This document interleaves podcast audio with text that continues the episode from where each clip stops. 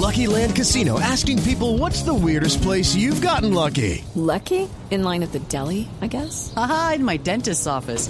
More than once, actually. Do I have to say? Yes, you do. In the car before my kids' PTA meeting. Really? Yes. Excuse me, what's the weirdest place you've gotten lucky? I never win and tell. Well, there you have it. You can get lucky anywhere playing at LuckyLandSlots.com. Play for free right now. Are you feeling lucky? No purchase necessary. Void where prohibited by law. 18 plus. Terms and conditions apply. See website for details.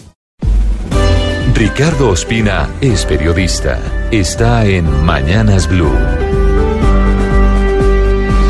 Son las 6 de la mañana y 20 minutos. Mañana podría ser el día D para las ayudas humanitarias que Estados Unidos, Colombia y un grupo de ONG se están reuniendo en Cúcuta para ayudar a miles de venezolanos que no tienen comida ni medicinas por cuenta de la crisis económica y social que vive el vecino país.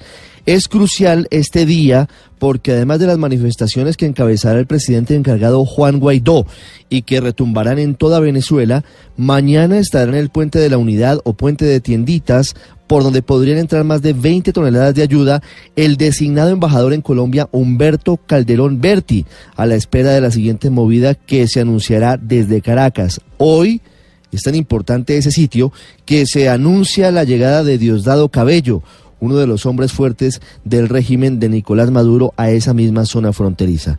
Colombia por ahora tiene un papel de facilitador y de punto de apoyo dentro de esta estrategia, que además de humanitaria es política, porque busca, entre otras cosas, además de llevar arroz, aceite y atún a habitantes de Venezuela y medicinas a cinco hospitales del vecino país, poner contra las cuerdas al gobierno de Nicolás Maduro, pues si se niega la entrada de estos productos, quedaría muy mal ante su pueblo y ante la comunidad internacional. Hablando del papel de Colombia en toda la estrategia, se le ha dado un carácter logístico. Por ejemplo, el director de la Unidad para la Gestión del Riesgo, Eduardo José González, dijo el viernes en Cúcuta que estas ayudas no serán entregadas en Colombia y que el gobierno interino de Venezuela se está preparando para hacer la entrega de esas ayudas en territorio venezolano.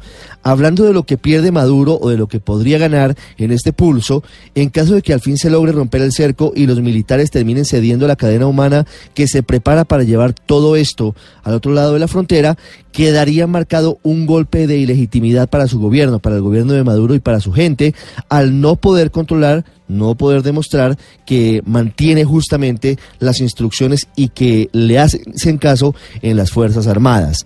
Los kits que están en Cúcuta tienen, entre otras cosas, comida suficiente para alimentar a más de 5.000 venezolanos durante 10 días, suplementos nutricionales ricos en proteínas y energía, galletas de alto contenido energético en casos de niños con evidentes signos de desnutrición y kits médicos de emergencia que tienen suministros médicos y productos farmacéuticos de primera necesidad que no hay en hospitales de Venezuela.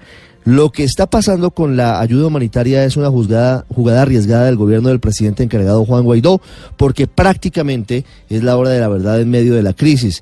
Y para Colombia también representa un riesgo, que por ahora el gobierno del presidente Duque está dispuesto a correr gracias a su alianza con el gobierno de Estados Unidos para buscar salidas a la situación venezolana.